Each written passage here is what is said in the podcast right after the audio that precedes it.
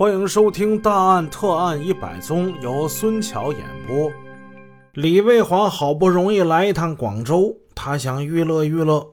黄少金一看李卫华这有想法，这那只好是带他到街上去溜达溜达吧。广州的闹市区娱乐场所多极了，但是门票普遍都不低。黄少金边走边暗自计算着，这衣兜里的钱还能支付几天的食宿。他哪敢贸然把李卫华领进那高档的地方去啊？李卫华也看出这黄少金有些勉强，他不便强求。两人走了一圈没玩成，回来了。没玩成，李卫华岂能是甘心呢？吴雨石就要来了。领导来了以后更不自由，现在不玩那何何时再玩？他就跟黄少金说了：“哎，这找找个找个小妞陪陪咱们这听听歌吧。”黄少金说：“啊，好好啊，我我去找个朋友帮帮忙。”李卫华就笑话他：“你说你在这这么久了，怎么这点小事还办不成呢？”黄少金有些窘迫，赶紧打电话给邓金福：“老兄啊，快点帮帮忙，找个女人来！这个家伙他妈的已经欲火焚身了。”邓金福嘴上答应了，却一直没有给回来电话。黄少金暗骂：“这找女人是要花钱的呀！哎呀，真是见了鬼了！这越没钱的时候啊，还越要花钱。”晚上，黄、李、刘三人准备吃饭。李卫华念念不忘的再次提出找女人的要求。黄少金急得没办法，只好又到服务台打电话给邓金福。可是邓金福没在。回来时，黄少金看见李卫华两眼紧盯着门口一个女人。那个女人估计得有个二十来岁。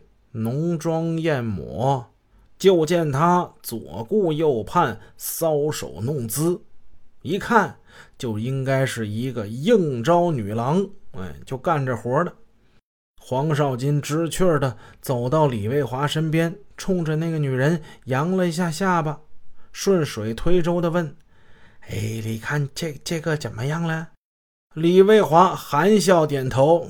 呵呵呵这这这个还还可以，哈哈，可以，那你就去叫他来好了。李卫华心中不爽，看来这钱还得自己掏啊。李卫华来到那年轻女人身边，色眯眯的就问：“哎，小姐啊，我我我请你吃吃个饭可以吗？”那个女人上下打量李卫华。相貌文雅，西装革履，一听知道这是个北方客人呢，正是他需要等的那种人。于是落落大方的嫣然一笑：“可以呀。”一步一扭的跟着李卫华走了过来。四个人一起吃的火锅，有了女人作陪，李卫华更显得是风流倜傥，山南海北是滔滔不绝。老奸巨猾的刘亚松在一旁斜眼看着这李卫华，暗想：搞这次生意还没使用过美人计，这小子自己倒是憋不住火了。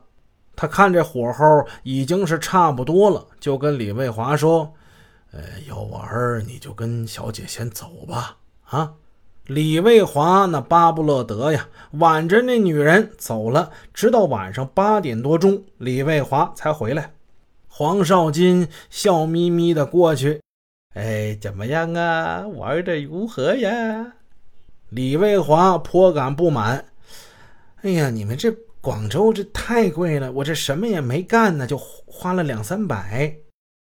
这这女人就说耽误他好多时间，非管我要两百块钱不可。你要知道，我一个月工资才才一百多。稍停之后，他又接着说。哎，我们约好了，明天他他还来找我。黄少金明白这什么也没做指的是什么，看来李卫华还没有达到他的目的，不达目的他应该是不会罢休的。看见李卫华有点心疼钱，他赶紧过去安慰：“没关系啦，做生意做成了，我们会给你回扣的，是不是？有了钱玩女人那就很容易了。”李卫华深有同感，但是什么也没说。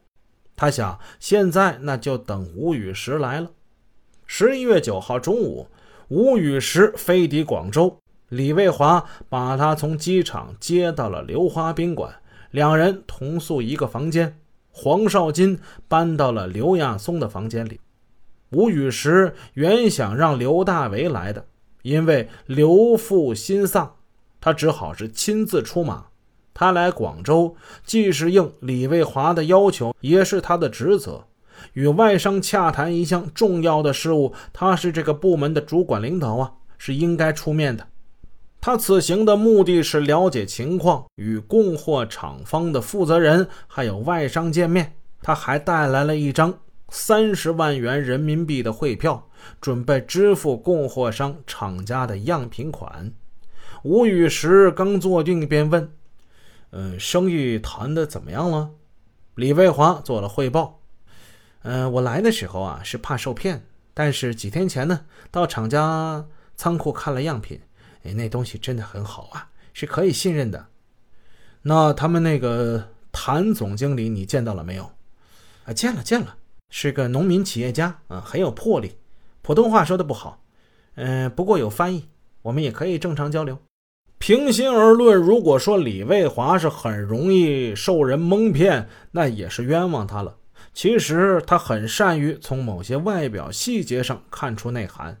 他见这个谭光业衣着不够讲究，领带有点系歪了，于是断定这是一个刚刚发家的土财主。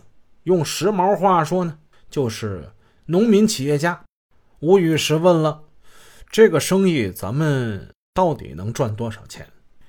呃，是这样，我初步算了一下，如果按二十条船订货的话，能创汇八十多万美元，换汇比呢是四元八角，还能给公司创收人民币三十多万。